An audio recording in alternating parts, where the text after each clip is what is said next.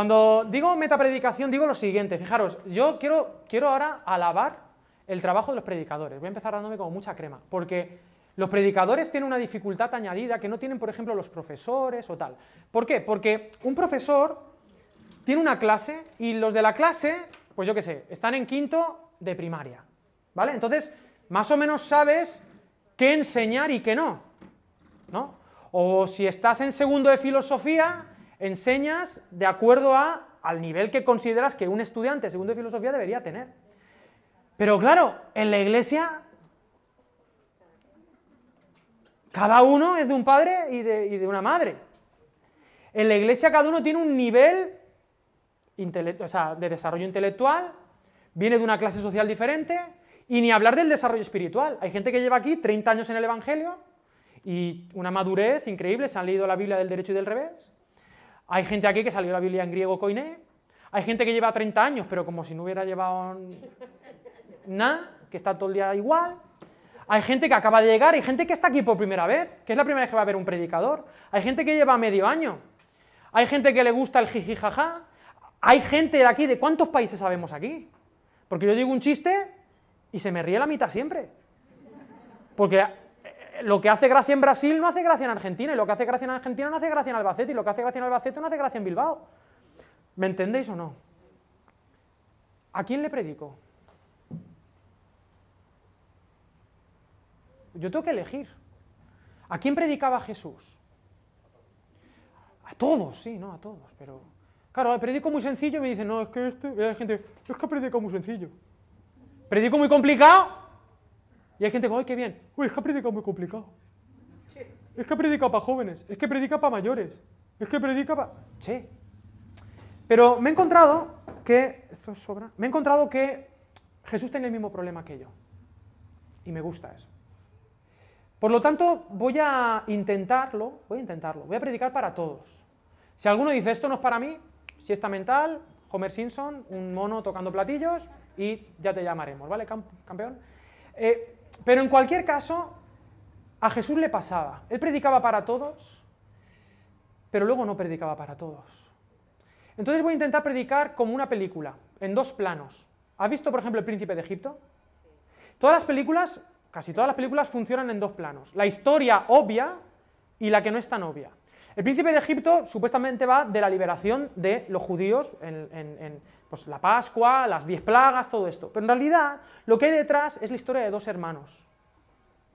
¿Has visto Interestelar? Esto ya lo he dicho alguna vez. ¿Has visto Interestelar? ¿De qué va Interestelar? Pues del fin del mundo y de los agujeros de gusano y de los y de, las y de las ¿cómo se dice? las las contradicciones temporales o las paradojas temporales ¿no? y de fricadas de multidimensionales. Tú ves Interestelar y crees que va de eso, pero no va de eso. Interestelar va de la relación de un padre con su hija. Pero hay que hacer una lectura un poquito más. Entonces, yo voy a predicar, a ver qué pasa, y hay cosas que no van a ser para todos. Queridos, ahora que suenan campanas, te voy a lanzar el spoiler. Puedes ir al, capítulo 6 de Juan. Yo he predicado mucho este texto, y no solo yo. Todos los predicadores del mundo han predicado. Todo el mundo sabe la multiplicación de los panes y los peces. ¿Qué es lo que pasa en la historia? 5.000 hombres. ¿Quién ha estado en las mesas? Levantad la mano, ¿quién ha estado en las mesas? Bueno, 5.000 hombres. Pongamos más las mujeres más los chiquillos. 5.000 cabezas de familia. Pongamos dos más, por familia 15.000, pero antes no tenían un hijo, cuatro como es ahora en España. Antes tenían dos o tres, 20.000 personas. No lo sé y aparece un chaval con cinco panes y, dos peces. ¿Y el Señor qué hace? Cinco mil bocadillos de calamares. Un almuerzo para todos. Dadles vosotros de comer. ¡Qué bonito! Y entonces la historia puede, puede tener múltiples aplicaciones. ¿Qué sé yo? Con poquitos recursos Dios bendice. Amén. El Señor tal. Pero he leído, he tenido la mala pata de leer todo el capítulo 6 de Juan. Y el capítulo 6 de Juan en su totalidad es una unidad. Y ya no puedo predicar así de este texto, porque esto es el primer paso. Esto es el primer paso de un camino que termina en el versículo 71 del capítulo 6. Que ojo, menudo capitulazo. Que digo, los monjes estos podían haber hecho dos capítulos, pero no. No podían, porque es que el capítulo 6 del 1 al 71 es una cosa. Nos va a llevar de la manita esta peli. Va a ser un viaje, porque después de multiplicar los panes y los peces, van a querer hacer algo con Jesús. Jesús no va a querer y se va a ir solo. Sus discípulos van a cruzar el lago de Genesaret, van a cruzar el lago de Galilea. Y en medio, a 5 kilómetros, justo en la mitad, porque son unos 10 kilómetros, justo a mitad va a venir una tormenta. Y se van a asustar. Y Jesús va a llegar caminando sobre el mar, porque es el primer tío que hace surf sin tabla. Así es de chulo. Él llega allí. No dice que calma la tormenta, pero lo suponemos y van tranquilos hasta el otro lado de la orilla. Pero en el otro lado de la orilla, la gente estaba buscándole. Y Jesús se va a poner a predicar de unas maneras que no nos gustan mucho a nosotros. Y esto sería un poco el resumen del capítulo 6. Y ahora empiezo. No quiero engañar a nadie. Solo tienes que ver la iglesia. Hoy, hay gente, ¿sabéis que hay gente que cuando llueve y se le cae, cuando se moja, encogen? Vosotros sabéis que hay personas, hay gente que no, hay gente que tenemos un poco la. que no encogemos. Pero hay personas que si salen de casa cuando llueve, te van haciendo cada vez más chiquitín. Entonces, hoy Hoy ha faltado, me acuerdo, en la época de mi padre, mi padre siempre decía, oremos por los que no han venido, han faltado mucha gente y pasaba lista. ¿Tú te acuerdas, Jesse, cuando mi padre pasaba lista? Estamos creciendo, la iglesia está creciendo. Y podemos tener la ilusión de éxito. De que, oye, qué guay, ¿no? Cuanto más, esto es como haciendo, eh, ¿cómo era? Un anuncio, no me acuerdo. Cuanto más seamos, menos pagamos, decía el, el anuncio, ¿no? Y y no. Porque el objetivo del cristianismo no es llenar un cine, ni llenar una sala de exposición. Porque en este texto, en el capítulo 6, vamos a ver el antimarketing de Jesús. En este capítulo 6 vamos a ver que Dios ama a las multitudes, las cuida. Dios te ama tal y como eres y no por cómo deberías ser. A mí me encanta que la gente venga aquí tal y como es, que venga con la ropa que quiera venir. A ver, me encanta ver a los moteros, me encanta ver a, a todo el mundo. Vente como quieras. Dios te ama tal y como eres y no por cómo deberías ser. Porque nadie en este cine es como debería ser. Dios te ama, te quiere con locura, murió por ti en la cruz, sabiendo todo lo que eras, todo lo que habías hecho, lo que haces y lo que harás. Jesús murió por ti. Él va a recibir a las multitudes. Jesús ama a las multitudes, pero Jesús no se fía de ellas. No se fía del criterio de las multitudes. Los números solo son números, no son buenos ni son malos. Y este mensaje, ¿a quién le predico, Señor? Le predico a la iglesia, le predico a la multitud, le predico al que todavía no tomó una decisión por Jesús. La intención de Jesús, aun hablándole a las multitudes, era hacer discípulos. Gente que se lo tomara en serio. Porque queridos, si Dios es Dios y yo soy yo, ¿quién es el más tonto de los dos? ¿Os acordáis de ese, de ese refrán? Si tú eres tú y yo soy yo. Si Dios es Dios y yo soy yo, si Dios es Jesús de Nazaret, supongamos eso. Imaginemos que Dios es Jesús de Nazaret. Por lo tanto, si eso es cierto, lo que yo estoy diciendo ahora es lo más importante que has escuchado esta semana, o, algo muy importante, o en toda tu vida. Si Dios no es Jesús de Nazaret, lo que digo a partir de ahora son bobadas, son cantos de sirena, no valen para nada. Pero si Dios es Dios, si Dios se ha manifestado en Jesús de Nazaret, si Dios ha muerto por ti en la cruz, ha resucitado al tercer día y te dice que tú puedes resucitar, tú no puedes tomarte a la ligera este mensaje. Y está de manera intrínseca en el mensaje que te estoy comunicando tu deber de tomar una decisión por Él. Y tomar una decisión por Él no es venir los domingos aquí y decir cuanto más seamos menos pagamos. El, el seguimiento de Jesús es un seguimiento vital. Jesús no vino a hacer discípulos teóricos, no vino a hacer buena gente, no vino a enseñarnos moralismo de cómo ser una buena persona o un buen ciudadano. Jesús vino a hacer Jesús. Gente que se pareciera a Él, que fueran como Él, y gente que trascendiera la muerte y que viviera de la resurrección para aquí y que tomase decisiones de allí para aquí. Y no te conformes con menos. ¿Y, y, y, ¿y qué? No sé. Te voy a dar el spoiler de lo que quiero, la frase, la frase que quiero que cierre este mensaje, ¿vale? Así si hay alguien que se tiene que ir luego a la paella. Yo me propongo como pastor que la comunidad cristiana Valentia Jesús sea más importante que el comer. Y de ahí para abajo. ¿Qué es más importante que el comer? En la vida. No. Aquí no podemos venir a jugar si Dios es Dios. Y te lo digo, ya te, digo, siempre lo digo, abrazándote como un teletabi, ¿vale? Imagínate que estoy así, ahí te digo, una abrazada, abrazo fuerte, ¿vale? Tinky winky, lo que quieras. Pero no puedo no, no decírtelo. Y he tenido algunas conversaciones con algunos pastores de otras comunidades y me dicen, Alex, pero cuidado, cuidado, Alex, porque tú eres hiperactivo. Y digo, no, mentira. Cuidado y no quemes a la gente. Y digo, yo no quiero quemar a la gente. No, no quiero quemar. Perdonadme si alguna vez os quemo.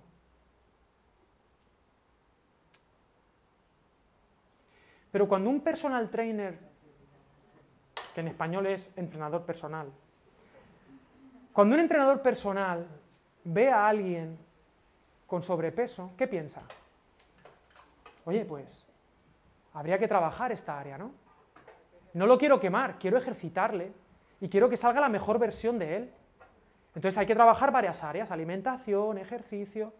No quiero romperle los músculos, pero sé que lo que está haciendo ahora no es suficiente, tiene malos hábitos de vida. ¿Me entendéis? Cuando un pastor, cuando un predicador ve obesidad espiritual, pues quiere lo mejor.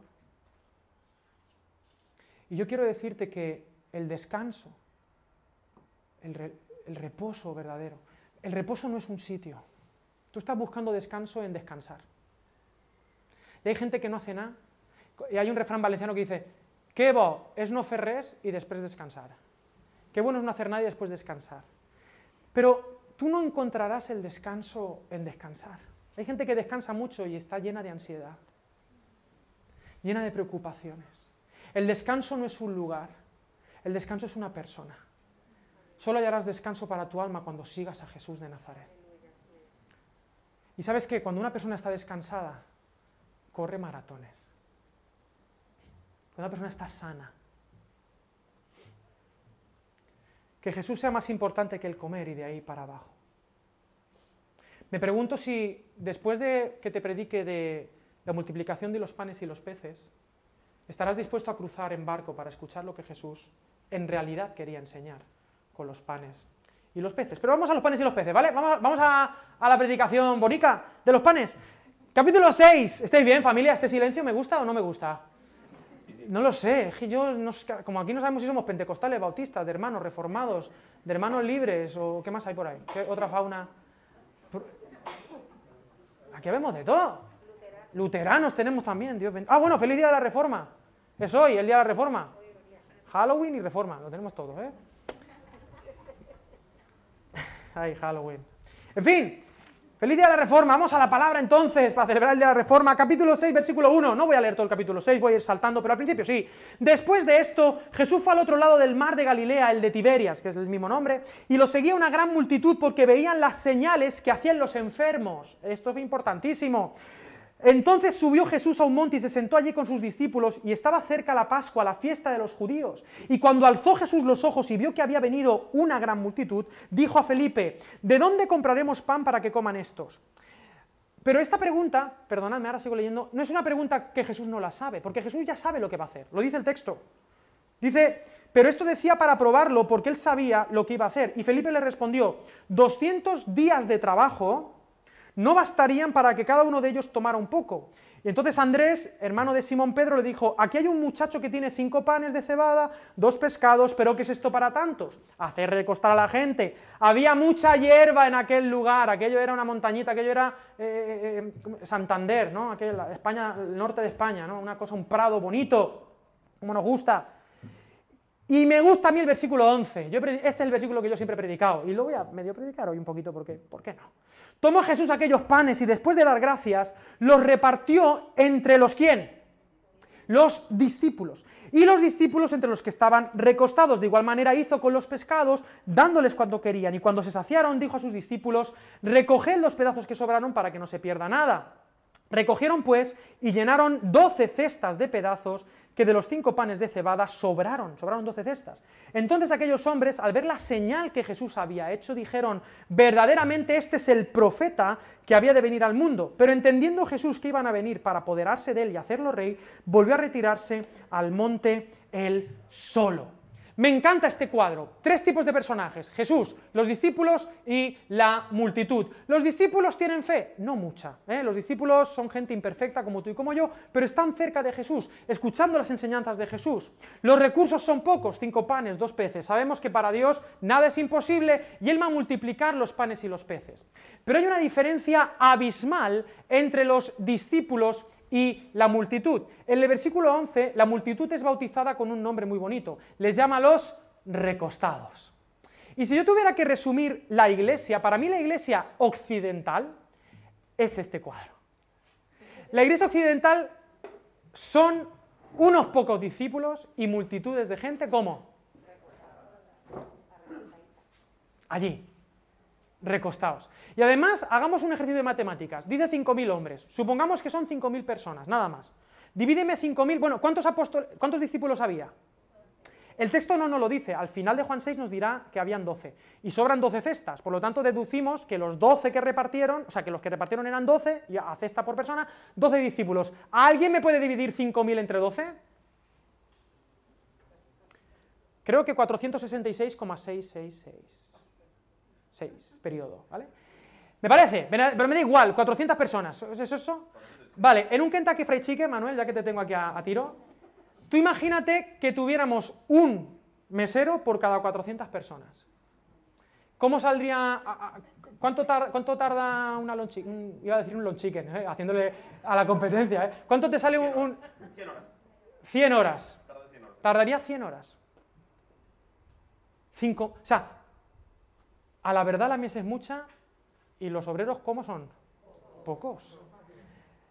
La iglesia es eso, queridos. Hoy en día yo veo, esta, Valencia no, porque Valencia ya sabéis que es la peor iglesia de la ciudad, pero, pero somos valientes. Una multitud de recostados. Ojo, te lo digo a una abrazada. Dios ama a los recostados. Dice que estaban allí en verdes pastos. A los recostados les encanta el Salmo 23. No. El Señor es mi pastor, ¿qué me va a faltar? En lugares de delicados pastos, ¿qué? ¿Me hará qué? Junto a de reposo me... Confort, ¿eh? un colchón flex, confortará mi alma. Está bonito el Salmo 23, es para ti, es para mí. Dios ama a las multitudes, le va a dar su trozo de pescado, su trozo de pan, pero Jesús sabe que las multitudes no cambian la historia. La multitud es voluble. Hoy dice A y mañana dice Z. Dios ama a las multitudes. Hay tiempo para descansar también, ¿eh? no quiero tampoco, porque me han dicho, no, Geales, tú vas a quemar, yo no voy a quemar. Yo te pongo aquí el gimnasio y si tú te quieres poner las máquinas, te pones. Y si no, pues no.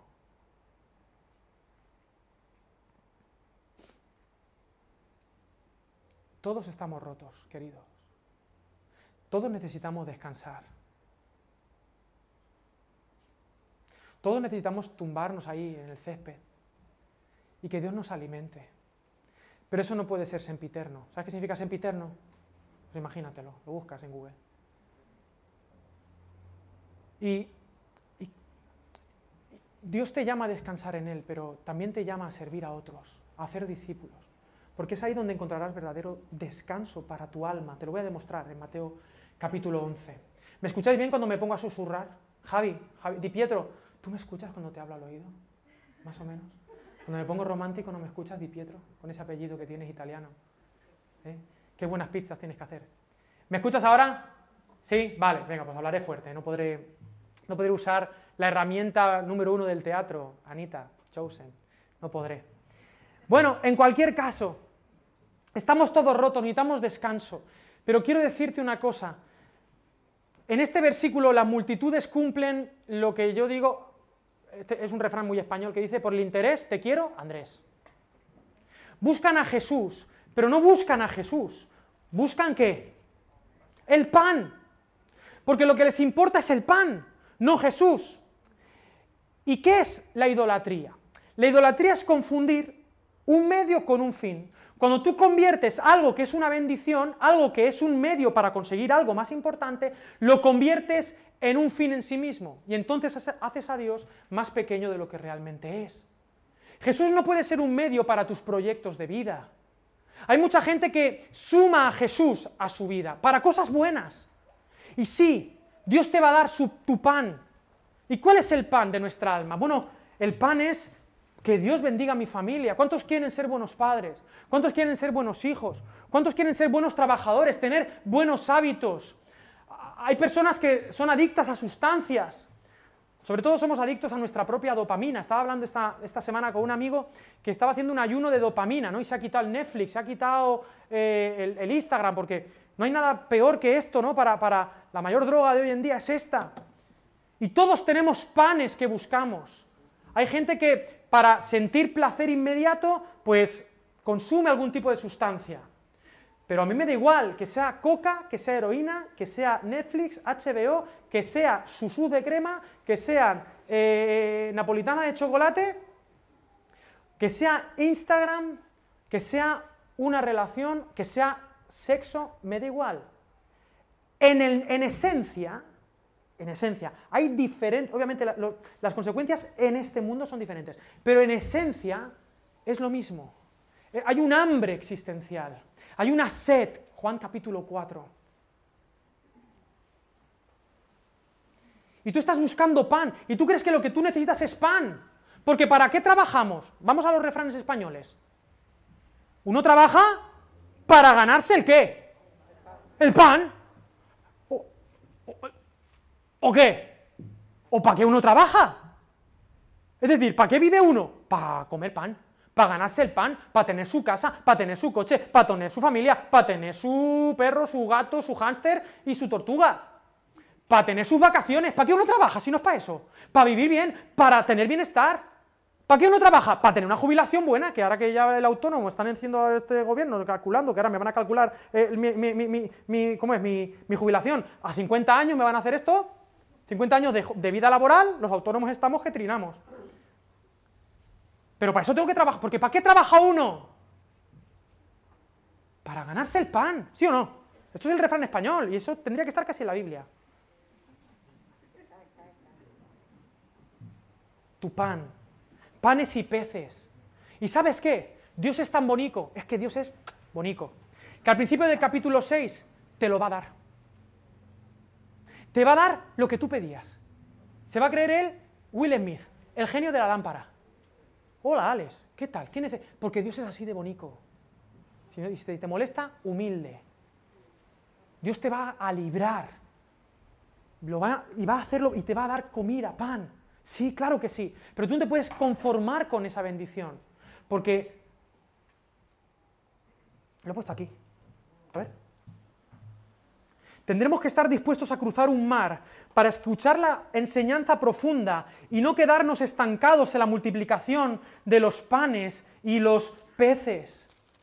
Dice el versículo 2, porque veían las señales.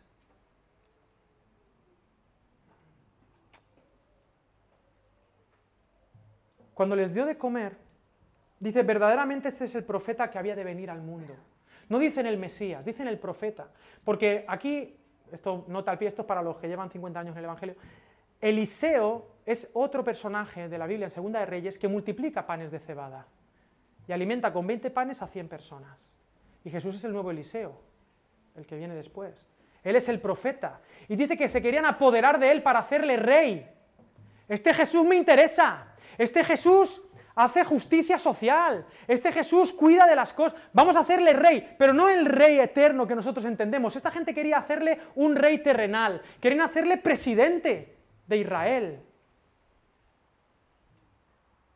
Se querían apoderar de él, querían poseer a Jesús. Los que buscan a Jesús por el pan no son de fiar. ¿Estáis bien familia? Abrazo fuerte. Los que buscan a Jesús por el pan no son de fiar, porque pueden terminar abandonándolo. Los que buscan a Jesús porque Él es el pan, no lo abandonan, no pueden hacerlo. Los que saben que el pan no es lo que Jesús multiplicó, que el pan es Él. Que lo que estaba buscando tu alma cuando consumías esa sustancia era Jesús. Que cuando estabas buscando aprobación, lo que estabas buscando era el abrazo de Papá Dios que cuando estabas en esa relación tóxica, cuando estabas llamando a esa puerta que no debías, lo que estabas buscando era el pan de vida. Porque tú estabas buscando palabras terrenales que te afirmaran, estabas buscando sustancias que te segreguen la dopamina, la dosis de hoy de felicidad. Pero decía San Agustín, mi alma fue creada para vos y solo en vos encontrará descanso. Cuando uno prueba a Jesús, cuando uno sabe que Jesús es el pan, aunque quiera abandonarle, no vas a poder, porque engancha. Porque es la alegría más brutal que jamás vas a sentir, que va a trascender cualquier tristeza que te rodee, aunque seas imperfecto. Aférrate a Jesús. Decía C.S. Lewis, ya que estamos celebrando Halloween, esto para el internet va a ser muy guay. Alex, ¿tú qué? No sé qué de Halloween. Permitidme leeros un párrafo de un libro que os recomiendo de C.S. Lewis que se titula Cartas del Diablo a su sobrino. En este libro va, es, obviamente es una fábula muy bonita, preciosa, hermosa, te hace llorar, de un demonio experto que está entrenando a un demonio que está empezando.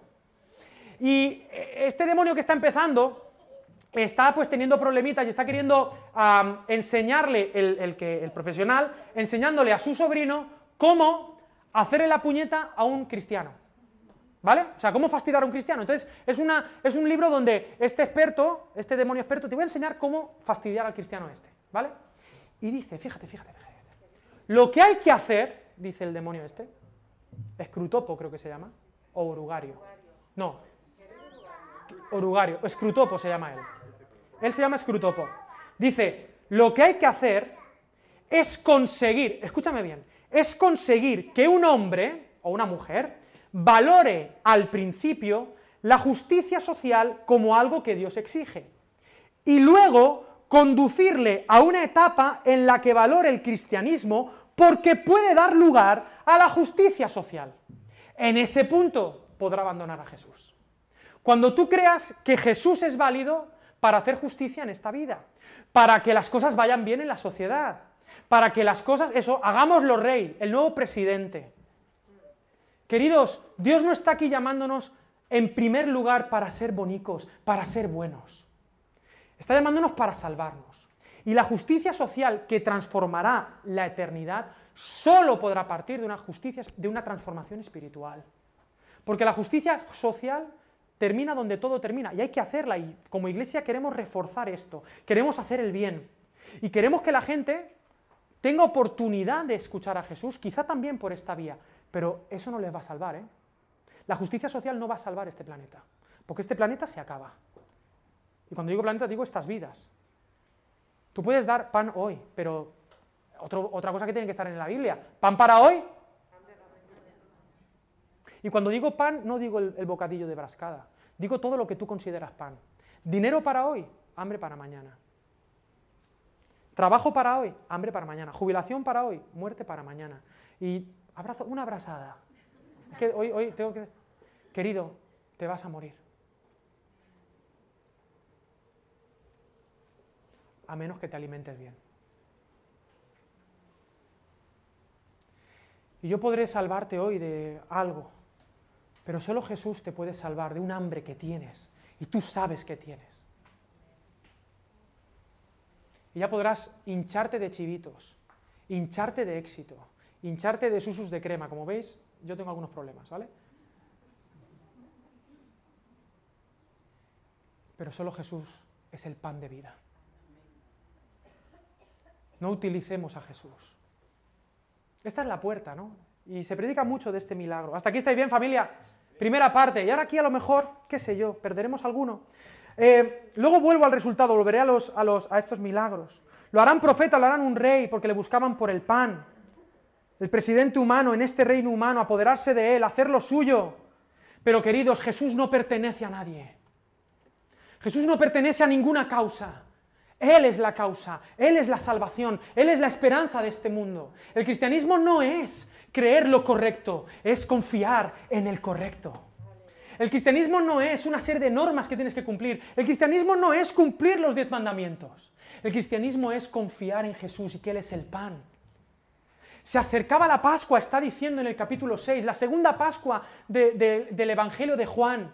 Todo el capítulo 6 es la Pascua y en la Pascua la gente tenía que ir a Jerusalén, pero miles de personas, en lugar de ir a Jerusalén, encontraron en Jesús una Pascua verdadera. ¿Qué era la Pascua? ¿Habéis visto el príncipe de Egipto? La última plaga era la plaga de la muerte. Y la única manera de salvarse de la muerte era cenar un cordero y comerse la carne del cordero. Y con la sangre del cordero tenías que manchar la puerta, el dintel horizontal y vertical, para que la muerte no entrara en esa casa.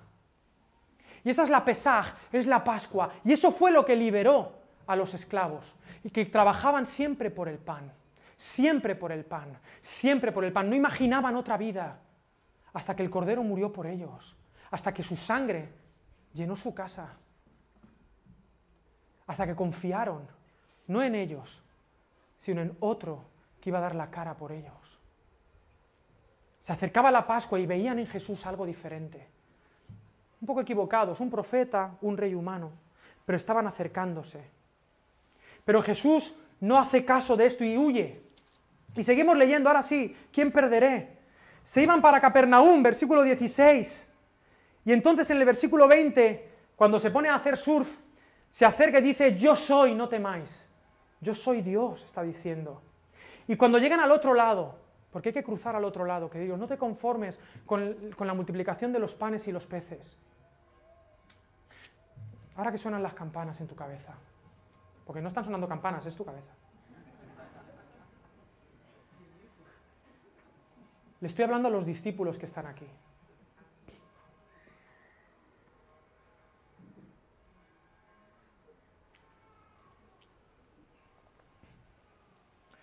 Si Jesús es una parte de tu vida y solo aceptas a Jesús, siempre y cuando esté de acuerdo con tus causas, con lo que tú consideras correcto o incorrecto, Jesús no es tu Señor.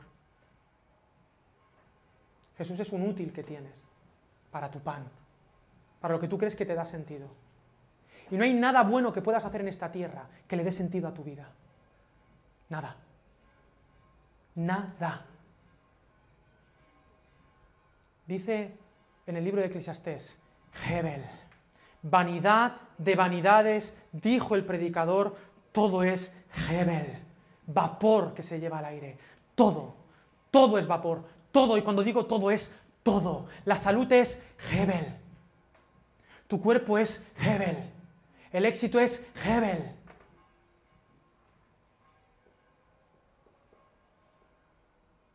Te digo más padres son Hebel. Tus creencias son Hebel. Tu inteligencia es Hebel. Tu dinero, ni hablar, claro. Eso es lo más Hebel que hay.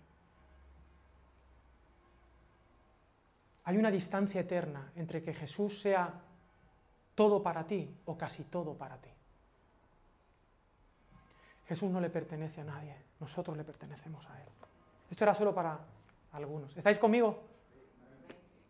No sé por qué tengo hasta ganas de llorar.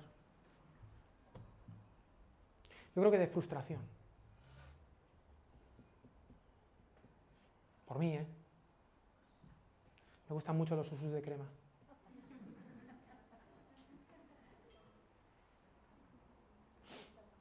El pan nuestro de cada día, dánoslo hoy. Otro refrán español, a ver quién se lo sabe, Dani, última fila. De lo que se come, ¿de qué te alimentas? Porque las palabras duras que van a ir al final en el capítulo 6 es, aliméntate de Cristo. De lo que se come se cría. De lo que se come se cría. ¿Qué estás comiendo? ¿De qué estás alimentando tu cabeza? Versículo 22. Ya hemos llegado al otro lado. Y mira Jesús, el antimarketing. Hallándolo al otro lado, las multitudes le preguntaron, ¿estáis bien familia? Os pregunto yo, ¿estamos bien? ¿Sí? Yo estoy fresquete, me quedan 20 minutos, venga, va.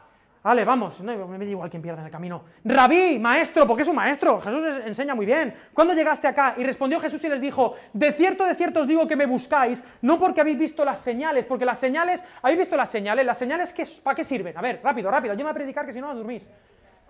Para señalar algo. Y Jesús hace señales en el Evangelio de Juan, milagros, para señalar cosas. Las señales, tú estás, a mí, ahí, eh, estás por la avenida y ves, pues eso, prohibido a la izquierda, prohibido a la derecha, stop, ceda el paso, el triángulo este peligro. A mí el que más gracia me hace es a veces, no sé si habéis visto, de repente a veces uno encuentra peligro y ponen un avión. Y yo digo, ¿peligro aviones? Digo, si me viene un avión de cara, ¿qué haces? Pero bueno, el punto es, perdón, el punto es que las señales están para guiarte a algo, a alguien, y todas las señales de Juan apuntan a Jesús, pero dice, no os estáis dejando guiar por las señales, habéis convertido los medios en un fin, dice, sino porque comisteis el pan y os saciasteis. Y entonces viene la primera enseñanza de Jesús fuerte, y aquí esta enseñanza es para ti. Es el versículo 27. A ver, ¿qué dice el versículo 27? ¿Qué dice? ¿Qué dice? Trabajad. Trabajad. Porque uno tiene que ganarse el qué? El pan. Pues no. Dice, trabajad no por la comida que perece, sino por la comida que permanece para vida eterna, la cual os dará Jesús, el Hijo del Hombre, porque a éste señaló Ojo a esto. Dios el Padre. ¿Sabes que en Jesús Dios el Padre se convierte en una señal de Jesús?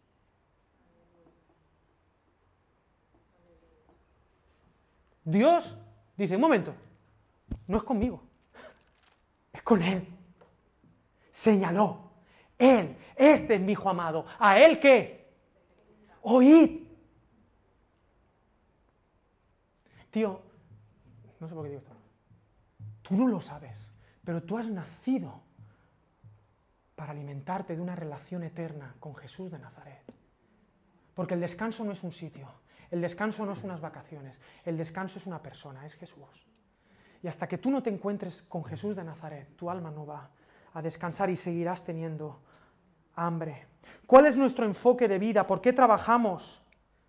Queremos que Dios nos dé dones, regalos, pero no el de su persona. Estamos acostumbrados. ¿Qué obras debemos hacer?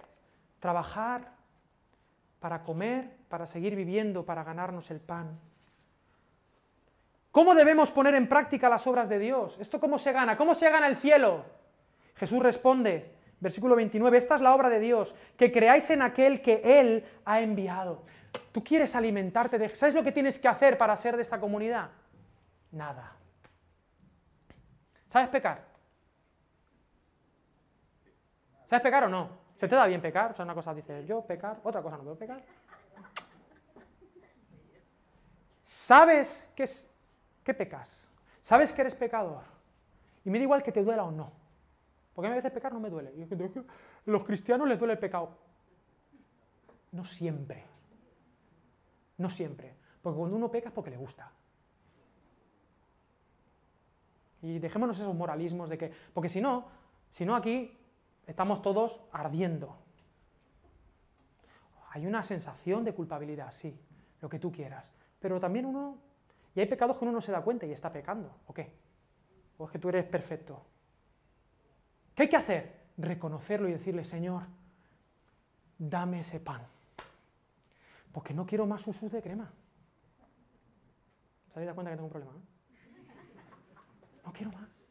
Pero sí, porque, ¿sabes qué pasa? Mi madre dice que cuando uno tiene hambre sueña con rollos. No sé qué es eso, mi madre, cosas andaluzas. No, no, no lo sé. Lo, sí. Lo que sea. Claro, que no vale nada. Entonces, cuando uno tiene hambre, se conforma con cualquier cosa, pero cuando uno se ha comido un plato de paella o dos, da igual que te pongan por delante lo que sea. Tú ya estás saciado. ¿Sabes por qué la cabra tira para el monte? Para buscar. Pues si no necesita, no irá. ¿Sabes por qué te pasa lo que te pasa? Porque tienes hambre. No sé qué estaba diciendo, pero por ahí va. Ay, confía en Jesús. Eso es lo que Dios pide de ti. Hey, Alex, yo lo hago todo. Yo te hago el pan. Te lo hago yo. Pero tú siéntate en la mesa y déjame servirte. Yo te voy a dar esto. Y en lugar de darme algo, se va a dar Él. Él. Va a decir, tómame. Yo. Sigo. Discípulos versus multitud. A lo mejor le estoy predicando a 12 nada más aquí. Ojalá que no. Ojalá que seamos una multitud, pero una multitud de discípulos. Los discípulos valoran a Jesús por quién es, no por lo que les puede dar. Dios dio, Dios quitó, bendito sea el nombre del Señor porque Él Es el regalo que necesito. Yo no necesito nada más fuera de Él, porque Él es más que el comer. Me bendiga o no, Él ya me ha bendecido con lo más importante, con Él mismo. Él es el regalo. En esta iglesia somos valentarios, nos gusta decir esto a la gente que sirve. Y tenemos un refrán, en algunas iglesias dicen el que no sirve, no sirve. Nosotros no decimos eso, porque nos parece como muy heavy metal. Pero sí te digo algo, el que no sirve se lo pierde. Pero necesitas tener perspectiva eterna. El que no sirve se lo pierde. Volvamos al milagro antes de ir luego allá a la última parte. En el milagro, ¿cuántas cestas sobraron? Doce. ¿Y cuántos apóstoles, discípulos había? ¿Y qué pasó con esas cestas? A ver. ¿Te imaginas a Pedro? Una pregunta, ¿Pedro tenía hambre o no? Seguro, Pedro está. Yo creo que Pedro estaba gordo, siempre nos hemos imaginado a Pedro gordito, no sé por qué. Todos los dibujos que he visto de Pedro, gordito. no sé, no tiene por qué, a lo mejor el tipo estaba súper atlético, ¿sabes? Pero bueno, ¿tenía hambre o no? Tenía hambre como todos. Pero hay una diferencia, los discípulos aman a su prójimo como a sí mismo y toman su cruz. Y yo sé que por ahí pulula, y tengo que poner una pica en Flandes, por ahí pulula la idea de que, ay, es que mm, si sirvo mucho a los demás me descuido a mí mismo. Eso es mentira. Eso es mentira. La Biblia enseña de tapa a tapa que solo te encontrarás contigo mismo cuando te entregues a los demás, como Cristo. Y que solo alguien que tiene una autoestima como Dios manda, podrá entregarse a los demás. Y la única manera de tener una autoestima como Dios manda es no tener autoestima. Ni yo me juzgo es tener Dios estima. Lo que yo pienso de mí me da igual. Lo importante es lo que Dios piensa de mí.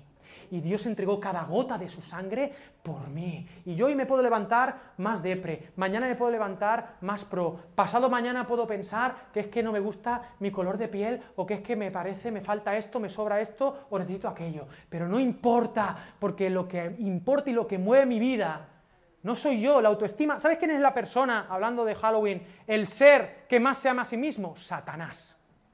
Satanás tiene una autoestima que flipas. Tiene tanta autoestima que no cabe nadie en él. ¿Y sabes cómo aprenderás a amarte a ti mismo? Si es que en la medida en que amas a otros. Ama a tu prójimo. Ama a tu prójimo. Deja de vivir enfocado en ti y en tu pan. Y ponte a dar pan a otros. Y yo te aseguro que en esta tierra o en el cielo habrá una cesta llena para ti. Pero tienes que estar preparado para eso, para decir, yo voy a llenar mi cestita. Y en psicología manejamos lo que es recompensa inmediata y recompensa diferida. ¿Sabes lo que es recompensa inmediata? Me voy esta noche de fiesta. ¿Sabes lo que es recompensa diferida? Me quedo y en lugar de disfrutar me quedo estudiando porque mañana tengo examen. Y dentro de 10 años los que estaban de fiesta llorarán y yo tendré un doctorado. Pues multiplica eso por 100 años. Estamos en recompensa diferida. Pero tú tienes que tener claro lo que sigue diciendo aquí en Juan 6. Yo no sé si he perdido a alguien, perdonadme por el tiempo, pero bueno, la gente sigue llegando a la iglesia. Cuanto más largo, más gente viene. No es broma, pero este, hoy es necesario. Dice que él quiere hacer, dice, danos de este pan. Esto quiero, Señor. Y Jesús le respondió, yo soy el pan de vida, el que a mí viene nunca tendrá hambre, y el que en mí cree, el que en mí confía, no tendrá sed jamás. ¿Habéis escuchado la canción de Pau Donés? Agua y sed, serio problema. Cuando uno tiene sed, ¿pero qué? ¿Qué dice el Salmo? Pero el agua no está cerca. ¿De qué tienes sed? ¿De qué tienes hambre? Yo soy el pan de vida. Pero fíjate, la clave está aquí. Y aquí te va, aquí te va, aquí te va. Juan 6, sigo, sigo, sigo, sigo, sigo, sigo. Versículo 40, y está la perspectiva. ¿Eres miope? ¿Has sido el oculista últimamente? Vas a ir. Versículo 40, y esta es la voluntad del que me ha enviado, que todo aquel que ve al Hijo y cree en Él tenga vida eterna, y yo lo resucitaré en el día final. Ese es el horizonte desde el cual tienes que trabajar. Alex, yo trabajo por el pan. Vamos a ver. Vamos a hablar de las recompensas. Si tú hoy trabajas, ¿cuándo te pagan? ¿Dentro de cuánto? Dentro de un mes. A fin de mes o a principios de mes. Si tienes un jefe tal, el día 2, día 3, te llega el alquiler, día 4, bueno. Cada mes te pagan, ¿no? Recompensa. Y tu cuerpo se habitúa a eso. En los sueldos, o por ejemplo, tengo hambre, pues si te acostumbras a comer, yo qué sé, susu de crema, obtienes la recompensa. Pero tienes que aprender, dice, no, diferido, me tomo ensaladita. Y tengo otra recompensa y a veces te va a quitar el sabor. Pero el tema del sueldo. ¿Para qué trabajas? Trabajo para el sueldo. Bien. ¿Por qué? Porque no tienes perspectiva eterna. Porque tú has nacido para vivir para siempre, eternamente. Y Dios te quiere dar salvación gratis. Esos son mis apuntes. Si crees que le hago mucho caso, tampoco te pienses tú que están ahí, por si acaso. Pero tú tienes, que, tú tienes que pensar en tu vida, en tu vida. Escúchame bien lo que te tengo que decir y ahora sí te estoy abrazando como Alex San Pedro. Tu recompensa viene después de que te mueras.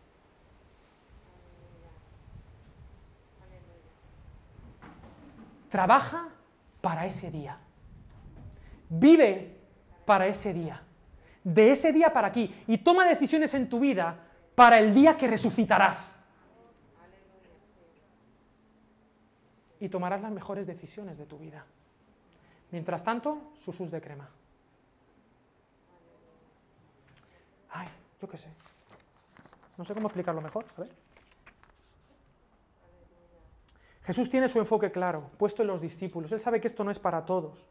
Los cuida, los protege, acude a ellos en la tempestad, pero les dice las verdades sin, tapujos. No va a abaratar el mensaje. Jesús, escúchame bien, te quiere bendecir, pero no va a comprar la fe de nadie. Me gusta Jesús porque Él es 100% gracia, pero 100% verdad. Él es el anti-marketing. Pero quiero darle la vuelta a esto porque ser discípulo de Jesús es lo que más descanso te va a dar cuando lo entiendes. Y quiero otra noticia, tú eres discípulo de alguien, tú tienes maestros de vida que te han enseñado cuál es el pan que te va a alimentar, tienes referentes. Todos tenemos un yugo. Los rabinos, los maestros rabinos, cuando tú seguías la enseñanza de un rabino, había distintos rabinos en, aquella época y había distintas escuelas rabínicas. Y cuando tú decías, no, yo sigo la enseñanza del rabino, por ejemplo, Gilel, o yo sigo la enseñanza del rabino Shammai, o yo sigo la enseñanza de Gamaliel, lo que estaba, lo que, la manera de decirlo era, yo tengo el yugo de Shammai. El yugo, sí, era aquello que, con lo que hacía que tú pudieras hacer los surcos, ¿no? los bueyes y demás. Yo llevo el yugo de Gilel, yo llevo el yugo de Gamaliel. ¿Cuál yugo llevas tú? Porque tu libertad es una ilusión. Tú sigues, tú tienes. Alguien, alguien te está enseñando a vivir. Siempre. Siempre. Alguien te está dando pan. Pero dice Mateo 11, 28, 29. Venid a mí todos los que estáis cansados y cargados, y yo os haré ¿qué? Descansar.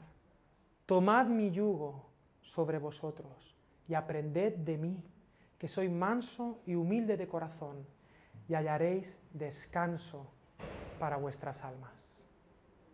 Tomad el yugo de Jesús, descanso. Los discípulos descansaron más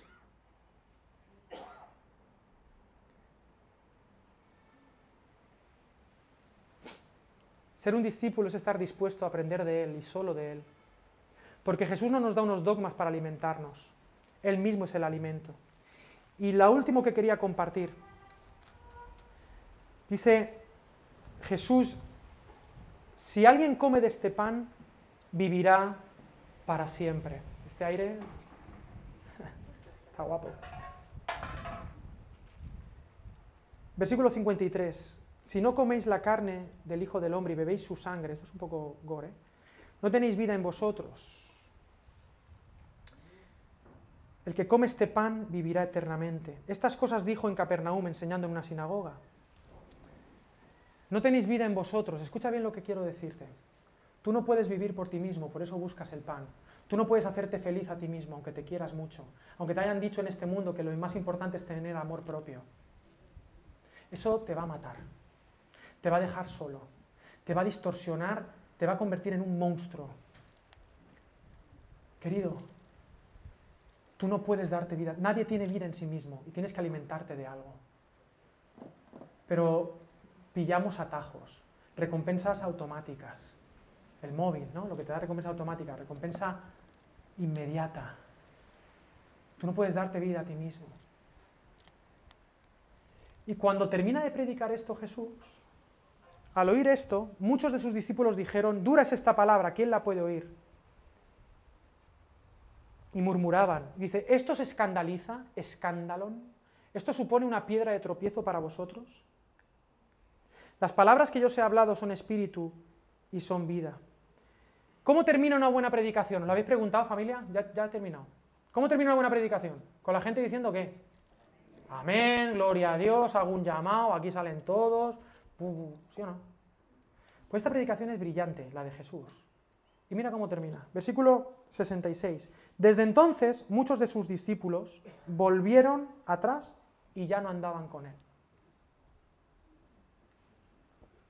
Tete. Perdón, Javi. Tete. ¿Esto te interesa o no? Porque las multitudes no van a cambiar Valencia. ¿eh?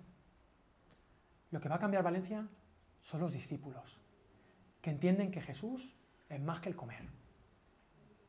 Y que entienden que están dispuestos a dar su vida, es decir, su tiempo, su trabajo, su inteligencia, su familia, su vida, para traer el reino de Dios y alimentar a otros.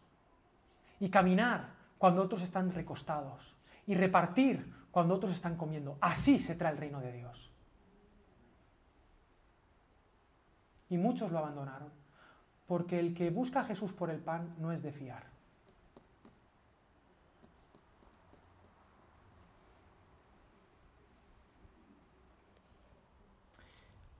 Y entonces Jesús, mirar qué bonito. Yo no sé quién le asesoró de marketing a Jesús, pero mal. Dijo entonces Jesús a los doce. Se quedó allí con los doce nada más. Estaba Judas ahí también. fíjate qué pregunta más antipática. Digo, Jesús, aquí estabas un poco antipático. Estabas hoy con el pie izquierdo. Perdón por los zurdos, porque ahora hay que pedir perdón por todo, pero. ¿Queréis acaso iros también vosotros? Este Jesús de la misericordia, ¿dónde se ha quedado en casa? ¿Por qué no os vais vosotros? Así Jesús.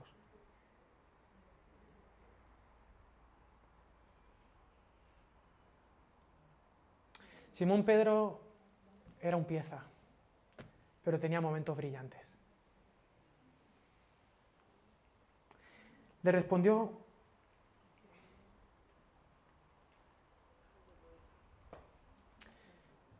Le respondió Simón Pedro. Señor,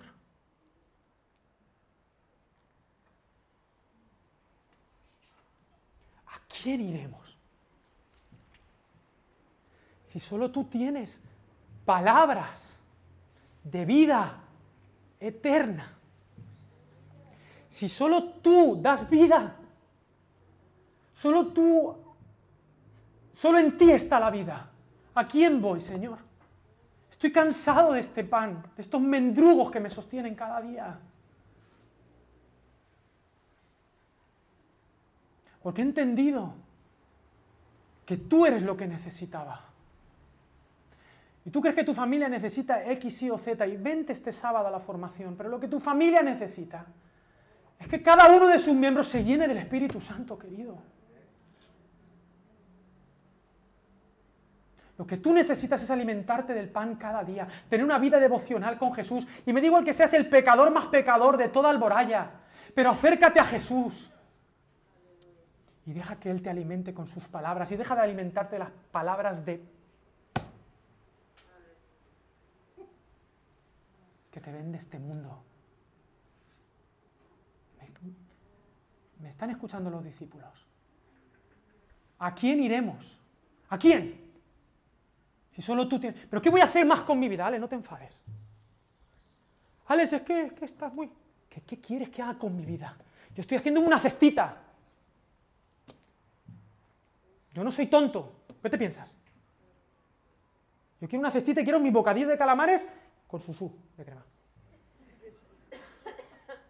Yo quiero llegar allí y decirle, Señor, mira cómo la lío, pero me dice, bueno, vale, bien. Porque yo ya soy salvo, ¿sabes? Yo no tengo que trabajar para que Dios me ame, Dios me ama. Y mi Padre trabaja, ¿y yo qué? Pero no trabajo por el pan, que hoy está y mañana no.